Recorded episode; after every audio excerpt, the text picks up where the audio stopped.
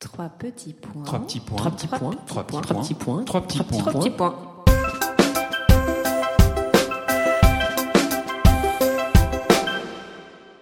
Trois petits points est un podcast dédié à la littérature, aux passionnés de lecture, ceux qui détestent finir un livre, qui rechignent à le fermer et surtout, surtout qui pleurent à l'idée de quitter les personnages avec qui ils viennent de passer du temps et se sont attachés.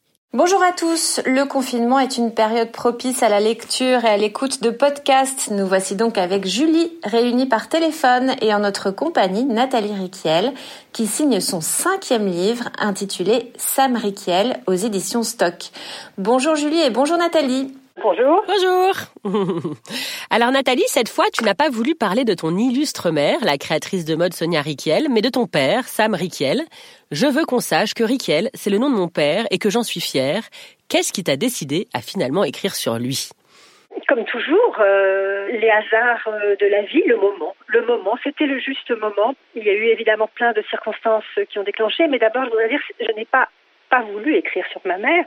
Ma mère est forcément présente d'une part dans toute ma vie et d'autre part dans ce livre, mais la, focale, la focale euh, a changé et je ne la regarde plus de la même façon puisque le, le, le centre, le héros du livre, en l'occurrence c'est mon père. Et d'ailleurs c'est même pas mon père, c'est pas un livre sur mon père, c'est un livre sur la relation et l'impossibilité de se rencontrer entre mon, père et moi. Et c'est ce que j'essaye de, raconter. Qu'est-ce qui se passe quand on n'arrive pas à rencontrer, à connaître profondément euh, quelqu'un d'aussi important qu'un père?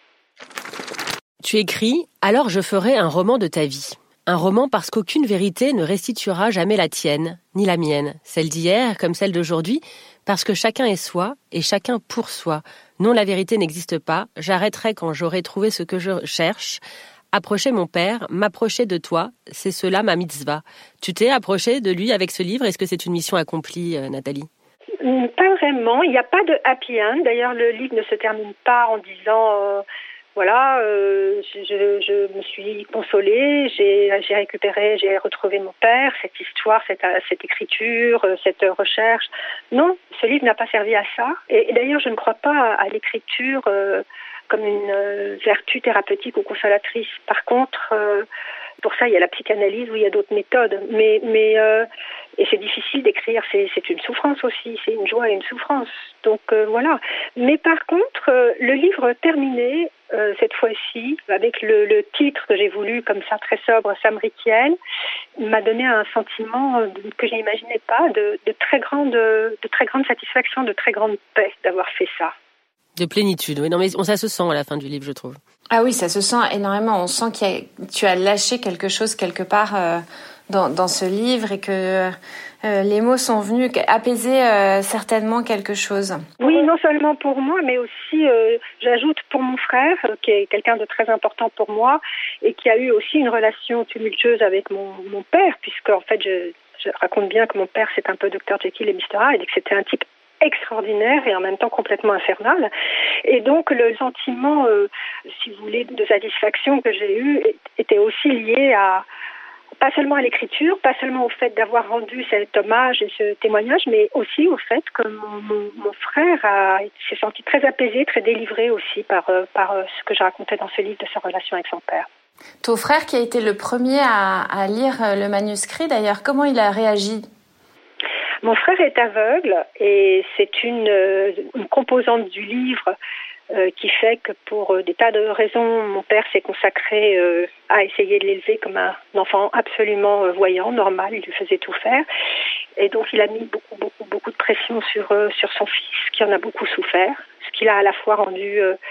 c'est comme dans la vie, c'est des plus et des moins à chaque fois, donc ça l'a à la fois rendu complètement autonome, et en même temps, ça l'a complètement étouffé.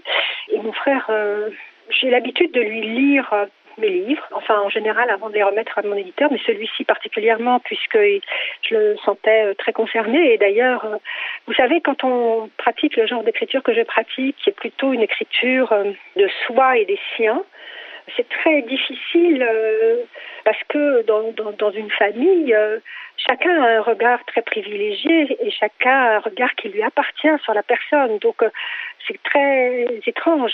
Et en l'occurrence, mon père, ce que j'ai dit sur lui, qui n'est pas toujours tendre, il y a beaucoup de tendresse, mais n'est pas toujours tendre, pour moi, je ne compte à rendre à personne qu'à mon frère.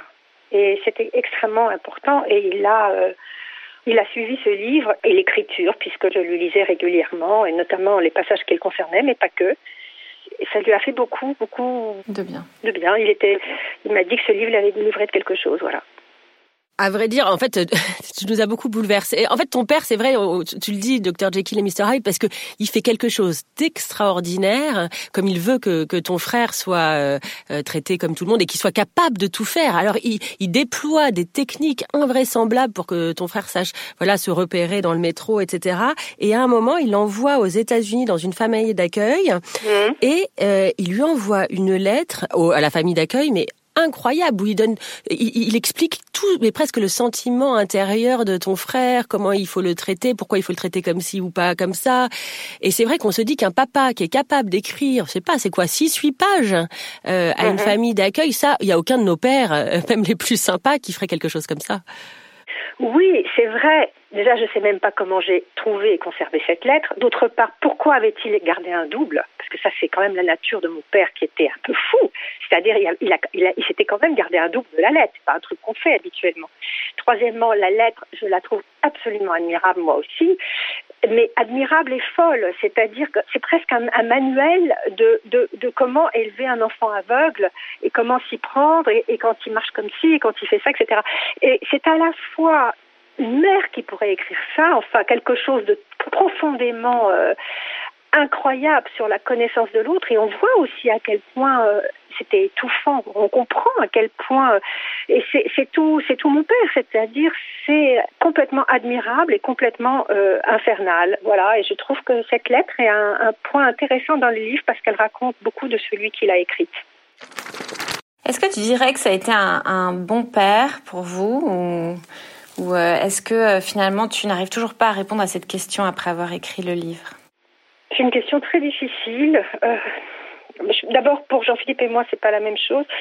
Pour Jean-Philippe, lui doit son autonomie, c'est incontestable. Jean-Philippe voyage dans le monde entier, il va dans des il est musicien, il donne des concerts, il va dans des chambres d'hôtel qu'il ne connaît pas une heure avant. Euh, enfin, j'ai jamais vu, il irait partout j'ai jamais vu un type aussi démerdard. C'est bouleversant, ça, vraiment, c'est bouleversant. Et en plus, il est aveugle, c'est-à-dire il est dix fois plus démerdard que, et autonome qu'un mec euh, tout court. Mais lui, en plus, il est aveugle. Donc ça, il le doit totalement à mon père et il le reconnaît. Maintenant, euh, je ne sais pas s'il dirait que c'était un bon père parce qu'il l'a aussi complètement étouffé, traumatisé. Donc. Euh, D'ailleurs, ton frère ne lui a plus parlé à, la fin de sa vie. Ben oui, oui, oui. Bah, ils se sont... Mon père est mort, comme je raconte, très brutalement. Et très jeune aussi. Et très jeune, à 48 ans. Et la veille, il s'était engueulé. Donc, en fait, euh, voilà, Jean-Philippe n'est pas allé à son enterrement. Jean-Philippe avait 15 ans, il a décidé de pas y aller. Mais si vous voulez, c'est très compliqué de répondre à la question de... de... Alors, donc, pour mon frère, je ne peux pas répondre. Il n'y a que lui qui pourrait répondre. Pour moi, euh, non, c'était pas un bon père. C'est un père... Euh, c'est un manque de père. Enfin, c'est un manque de, de son regard de père sur moi euh, pour me construire en tant que en tant que femme, ça a été ça a été compliqué, ça m'a beaucoup manqué. Il n'avait pas, enfin je sentais pas euh, sa tendresse. Mais vous savez, il y a cette phrase de Freud que j'adore, c'est une petite histoire. Où une mère absolument désemparée va voir Sigmund Freud et elle lui dit "Mais docteur, aidez-moi, je sais vraiment pas quoi faire, j'ai tout essayé avec mon enfant et tellement il lui a répondu mais madame, faites comme vous pourrez, de toute façon ça sera mal. c'est clair. Ah, c'est ma, c'est ma devise avec mes enfants. Je fais ce que je peux. Voilà. Il y a aussi, euh, alors moi en tant que mère, ce, ce, ce, ce pédiatre fantastique qui s'appelait Winnicott, oui. qui a développé le concept de la suffisamment bonne mère. D'ailleurs, on pourrait dire le suffisamment bon père, c'est-à-dire euh, il faut trouver la juste place. Donc moi, je ne peux pas répondre à la question est-ce que c'était un bon père? Parce que être parent, je crois que c'est une des choses les plus difficiles du monde. Il y a une phrase qui est marquante dans ton livre. Tu t'adresses donc à, Sam. Tu dis dis papa, comment faire et qui m'aimera si toi tu n'es pas fier de moi? C'est Enfin, Julie, je sais pas comment tu, tu as réagi, mais moi, j'ai trouvé ça très poignant, en fait, de lire quelque chose comme ça, très profond. Mais comment vous dire? Comment allais-je me construire, comment allais-je me trouver euh, belle, intéressante, etc., si je ne le lisais pas déjà dans, le regard du premier homme qui, compte, c'est-à-dire mon père. Et d'ailleurs, ma mère a beaucoup, euh, bon, ma mère a une place très très importante dans ma vie, mais elle a beaucoup beaucoup comblé ça, notamment d'ailleurs sur le sur l'histoire de de se trouver belle, de se trouver jolie, d'accepter son image. En, une des premières choses qu'elle a faites après la mort de mon père, c'est de me proposer de défiler euh, mannequin. Pour ses Vous vu, oui. D'être mannequin. Mm. Et ma mère, euh, c'était c'était vraiment un cadeau parce que ma mère, elle m'aurait, elle n'aurait pas fait ça juste pour me faire plaisir. Je savais bien que ça voulait dire quelque chose euh, de, de, mon rapport à, que mon physique n'était pas moche. Et, et, et, en réalité, ça n'était pas suffisant. Ça n'a jamais été suffisant parce que euh, parce que c'est de mon père que j'avais besoin d'entendre, de trouver une reconnaissance. Mais physique, c'est rien n'était jamais assez. C'était pas seulement physique. Euh, de toute façon, je ne lui donnais pas satisfaction. Euh, voilà, il était d'une exigence folle. J'ai passé un bac mathématique euh, pour lui faire plaisir alors que j'étais littéraire. J'ai eu une mention. Bon, il était content, mais ça a duré cinq minutes, quoi. On a entendu ta souffrance euh, d'enfant et de petite fille qui n'a été ni assez écoutée ni assez euh, regardée par son père. Et en même temps, tu commences ce livre en expliquant que tu as envie euh, de rappeler que Sonia Riquiel, elle doit son nom à son mari, ton père. Et c'est ça qui est intéressant. C'est comme tu disais, c'est-à-dire que c'est toujours, c'est voilà, c'est comme la vie, c'est ni noir ni blanc. C'est-à-dire qu'à la fois tu veux lui rendre hommage et à la fois bah, tu expliques la souffrance due à son manque. Mais parce que la vie c'est comme ça, parce que hum, je, je, ne connais rien qui soit 100% noir ou 100% blanc et que et que effectivement, ceci dit, ça m'a tout de même pris 44 ans pour euh, écrire cet hommage et lui rendre cet hommage. Je considère ce livre comme un hommage, même si c'est pas. Et pourquoi euh, j'ai voulu dire que Riquel c'était le nom de mon père? Parce que j'écrivais depuis très longtemps sur mon père. J'écrivais comme j'écris euh, tout le temps, mais, c'était dans des tiroirs, euh, dans des tiroirs d'ordinateur, et en fait ça donnait ça donnait rien. Il y a, eu réellement un facteur déclenchant, c'est que quand j'ai appris que les gens à qui j'avais vendu la société Sonia Riquiel en 2012 l'avaient conduite à la faillite et que la société allait être mise en faillite, ça m'a bien sûr bouleversée mais surtout j'ai compris que ça allait m'échapper définitivement, c'est-à-dire que une, fois la faillite prononcée, je ne savais pas ce que ce nom deviendrait, pas seulement la marque, mais le nom, et que, et que ça pourrait être acheté par n'importe qui. Bref, et tout d'un coup, il m'a semblé absolument impératif de dire d'où venait ce nom, de faire, de raconter cette histoire, de faire, de faire sortir de, l'ombre cet homme qui a fondé cette société pour ma mère alors qu'il venait de divorcer et qu'il était extrêmement malheureux, et aussi qui lui a donné son nom, c'est-à-dire que ma mère s'appelait, je le raconte, Annie Fliss. Sonia était son nom de, de, de naissance, mais pas utilisé parce que c'était trop slave pendant la guerre et que ma grand-mère avait peur que ça attire trop l'attention. Et c'est mon père, quand il est tombé amoureux de ma mère et qu'il l'a épousée, qui lui a dit Mais Sonia, c'est tellement plus beau qu'Annie. Et elle est devenue, du jour au lendemain, Annie Fliss est devenue Sonia Ritil. Et j'ai trouvé ça merveilleux. Et après, quand ils ont divorcé, il lui a écrit un papier que j'ai d'ailleurs, où il lui dit je te laisse euh, l'usage de mon nom euh, pour euh, pour l'affaire Sonia Riquiel, etc., etc.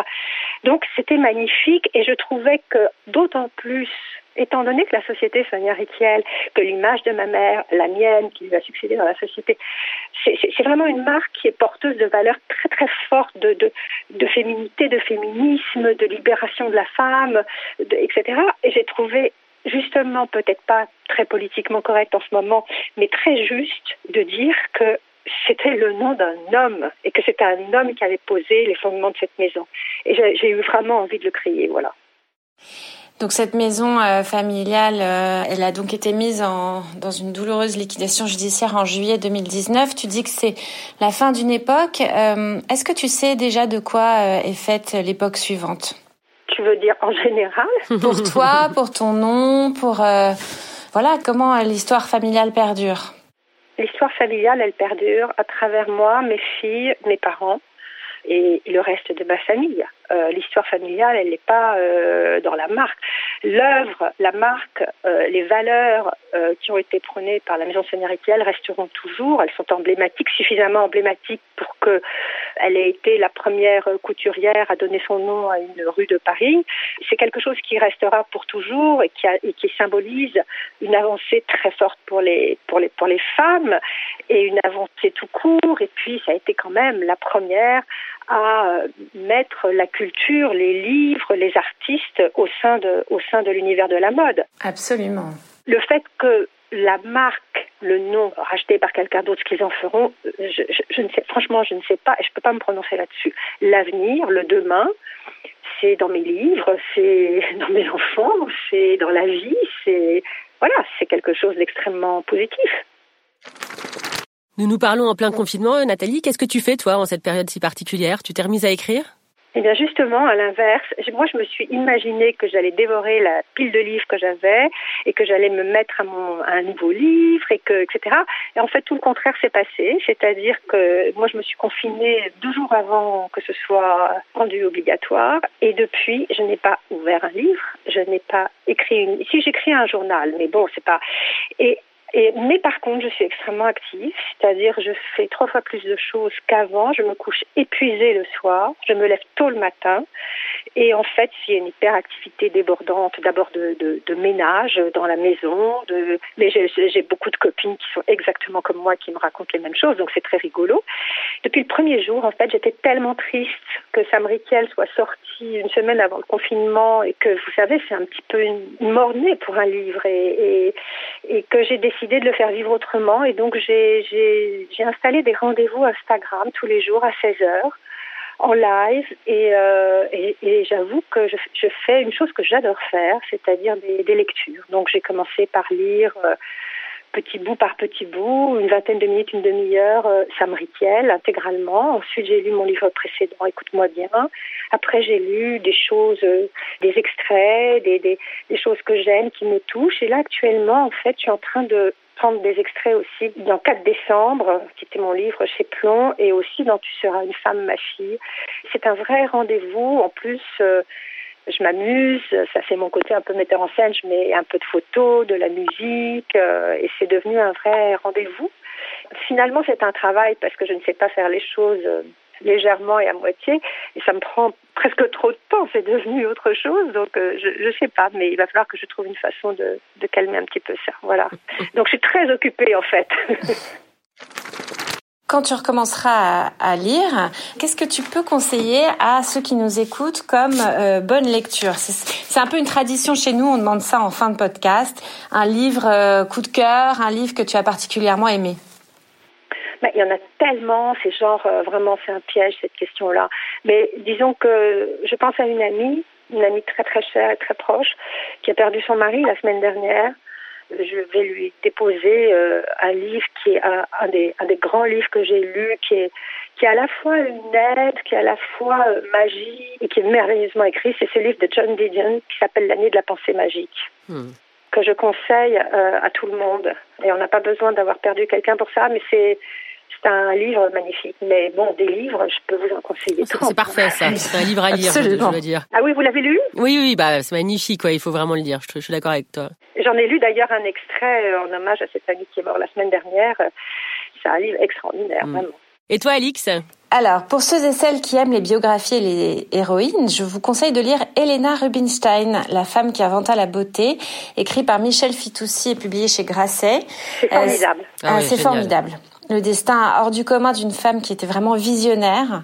Et euh, voilà, c'est un livre passionnant. Merveilleusement écrit par euh, Michel Fitoussi, qui est, qui est formidable. Elle écrit extrêmement bien, oui et l'Australie euh, à la fin du 19e siècle. Franchement, ouais, c'est pareil, c'est un livre que j'ai adoré. Et toi, Julie? Et eh ben moi alors, euh, j'ai beaucoup aimé. J'ai lu la semaine dernière Virginie Lénart qui parle de elle, de sa mère, dans ce livre glaçant mais bouleversant, L'effet maternel, publié chez Flammarion. Bah, c'est une mère 68 arde qui ne veut pas vieillir, qui drague les amoureux de sa fille, qui laisse ses deux enfants sans surveillance, les mettant évidemment dans une insécurité totale. Alors Virginie a du mal à, à se construire, elle le fait tant bien que mal, et euh, en plus, pour ceux qui ne le savent pas, Virginie Virginie Lénard tient le nom de son père, qui était l'ancien secrétaire d'Althusser, qui s'est tué en 68, euh, voilà, alors de désespoir certainement. C'est un livre vraiment exceptionnel que j'ai vraiment beaucoup beaucoup aimé. Voilà. J'avais très envie de le lire, je vais l'acheter. Quand je pourrai acheter un livre. Merci mille fois Nathalie. Merci Nathalie. C'est moi qui vous remercie, je suis absolument ravie. Je vous embrasse toutes les deux. Au revoir. Nous aussi, merci Nathalie. Au revoir. Et à très vite alors pour un trois petits points, confiné mais heureux.